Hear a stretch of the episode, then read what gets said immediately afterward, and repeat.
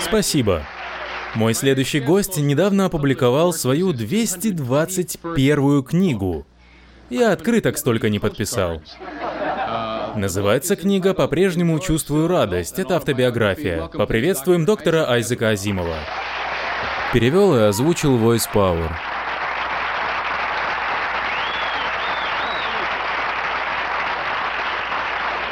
Уделим минутку факту, что вы написали 221 одну книгу. Пока что, пока что. Это компульсивное поведение? Я наслаждаюсь этим. Почему нет? Конечно. Я говорю себе, вот он я, шикарный писатель. Чего бы мне не писать? Какого графика вы придерживаетесь, чтобы написать столько книг? Встаю утром, сажусь писать, Закончив писать, иду спать. Есть у вас какая-то одна любимая ваша книга из всех опубликованных? Да, та, что у вас на столе. Это второй том моей автобиографии. Если соединить его с первым томом, это и будет моя любимая работа, ведь это моя любимая тема. Расскажите немного о себе. Что? Что? Что нам нужно знать о вас?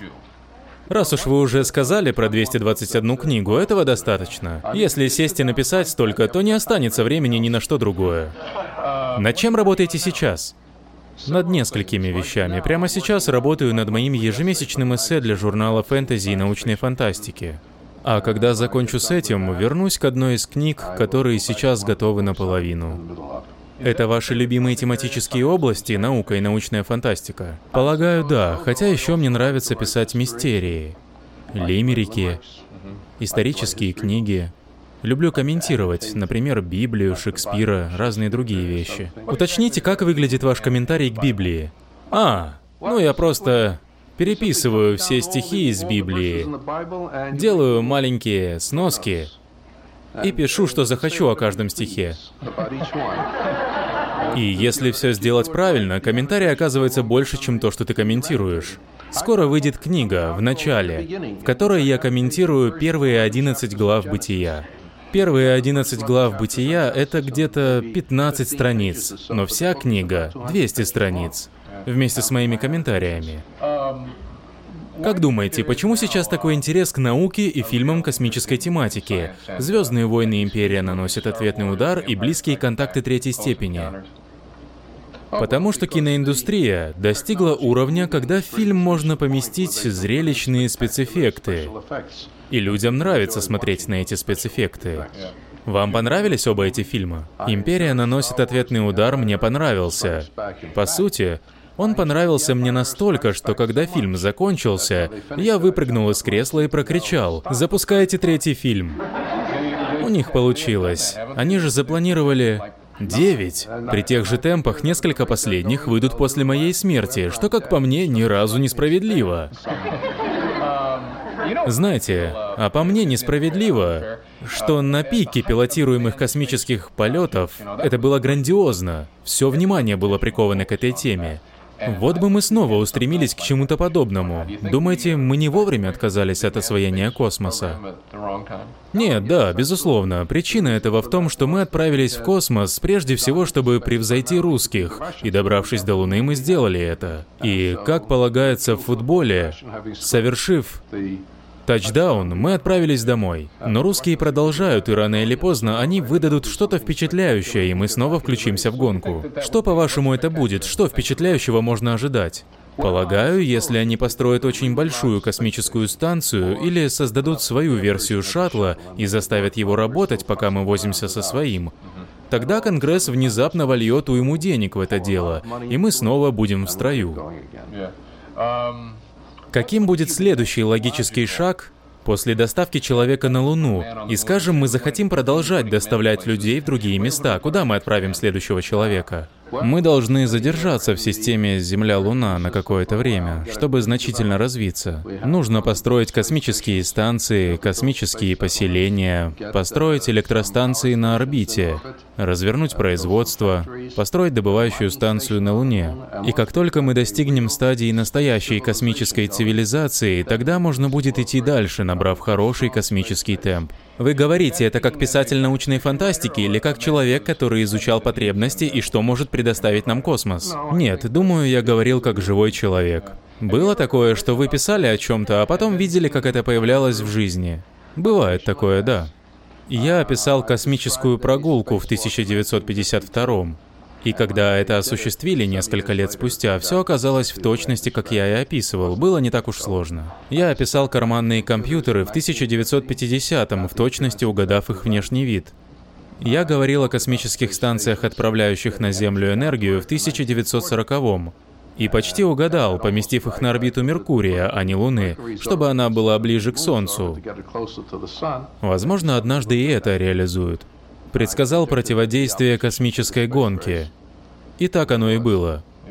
Но это все мелочи, я никогда не пытался предсказать, я просто писал истории, которые бы продавались, чтобы оплачивать учебу. Если коснуться феномена, феномена компьютеров и цифры, Раньше я мог довольно легко разобраться с любым радиобудильником, но теперь это в прошлом. Вся эта сфера развилась настолько, что без толстой инструкции не понять, как это работает. Похоже, все только усложняется день ото дня. Всегда так и происходит. Все усложняется, чтобы выполнять больше функций, и по мере технологического прогресса снова упрощается. До следующего квантового скачка, когда все снова усложняется. Помню, когда радиоприемники только появились, вы этого не застали. Так вот, когда они появились, было практически нереально настроиться на нужную волну. Сейчас же просто включаешь и все.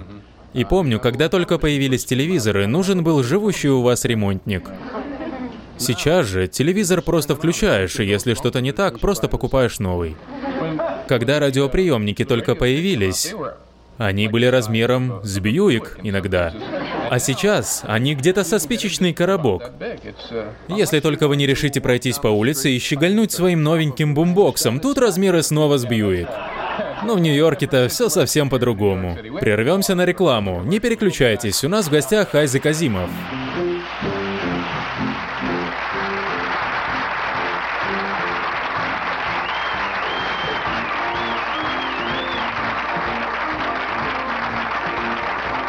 Общаемся с доктором Айзеком Азимовым. Помимо прочего, мы обсуждали его плодотворную деятельность в качестве писателя. Это уже 221-я изданная его книга. Что по техническому оснащению дома, как вы поддерживаете процесс? Несколько пишущих машинок, вот и все. Вы просыпаетесь и бродите из комнаты в комнату, то там наберете немного, то тут. Нет, пишу я за одной машинкой. А три другие на случай, если что-то не так с этой, мне не управиться сразу с еще тремя. Возможно ли писать больше одной книги одновременно? Ну, не одновременно, но у меня три разные книги на разных стадиях. Я о том же, у вас когда-нибудь... Как вы это все держите в голове? Покуда это не фантастика, это не проблема.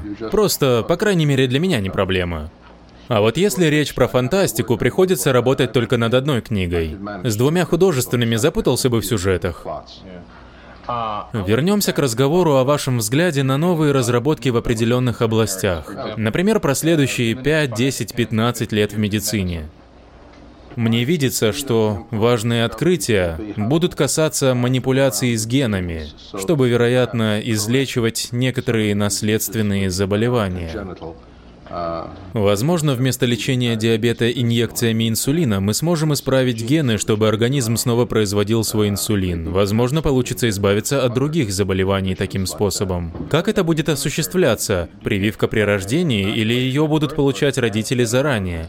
Как это будет происходить? Полагаю, в перспективе мы достигнем уровня, когда новорожденным будет проводиться генетический анализ, и затем можно будет пробовать проводить процедуры вроде подсаживания необходимых генов в поджелудочную железу. И надеяться, что они сработают достаточно эффективно, чтобы предотвратить развитие диабета. Это же очень опасная область для экспериментов, разве нет?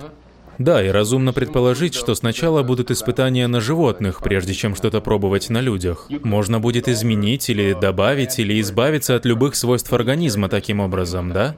В теории да, но понимаете, для этого нужно развить технологии до небывалого уровня, а мы только в самом начале пути. Ясно. И какие... какие сигналы начала, что уже сделано? В основном работы велись с бактериями. Пока что это все. И нам удалось, так сказать, спроектировать бактерии таким образом, что определенные из них могут производить химические вещества, которые они не могли производить в природе. И для этого мы внедрили в них гены. И сейчас мы можем получить бактерии, производящие человеческий инсулин. Сейчас диабетики принимают инсулин, полученный из забитых домашних животных, который не в точности похож на человеческий инсулин. Он работает, но можно получить аллергическую реакцию на него. И сейчас у нас есть человеческий инсулин, который можно получить из бактерий. Я правильно понял, это синтетический инсулин, про который вы говорите? В каком-то смысле да, синтетический, поскольку он получен в результате человеческой деятельности, но он в точности повторяет человеческий инсулин, и организм не может его отличить. Что по поводу исследований рака? Есть какие-нибудь прорывы? Одному Богу известно, сколько еще ждать. Может, 30 лет, а может и 50. Невозможно предсказать, когда это случится. Но пока что успехов нет. А по поводу гонки вооружений. Сейчас они не умолкают про космическое вооружение, про использование лазерных пучков или пучков ионов, чего-то такого против спутников. И можно ожидать либо спутники-убийцы для этих целей, либо наземные станции.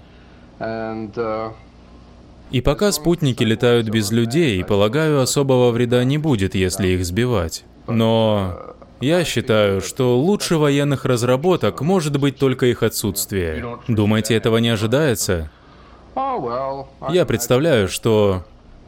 Я представляю, что через 30 лет будет ситуация, при которой не будет войн, иначе просто не будет людей. Затронем развитие связи.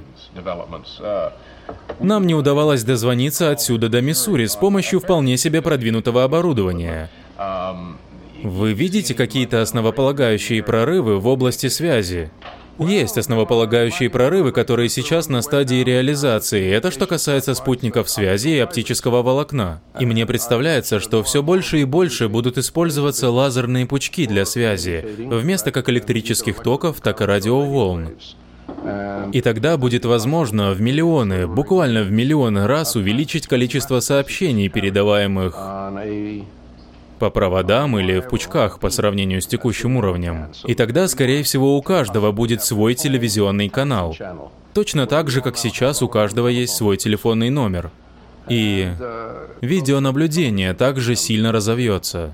И все процессы от образования до исследований будут осуществляться с помощью средств связи. Книга называется «По-прежнему чувствую радость», и это вторая часть вашей автобиографии, так? Да, первый том назывался «В памяти по-прежнему молод». На обложке была автобиография Айзека Азимова с 1920 по 1954 и черная рамка. Что взбесило жену, ведь мы даже еще не были знакомы в 54-м, она все твердила, что за самозванец. Доктор Айзек Азимов, спасибо вам большое, что пришли.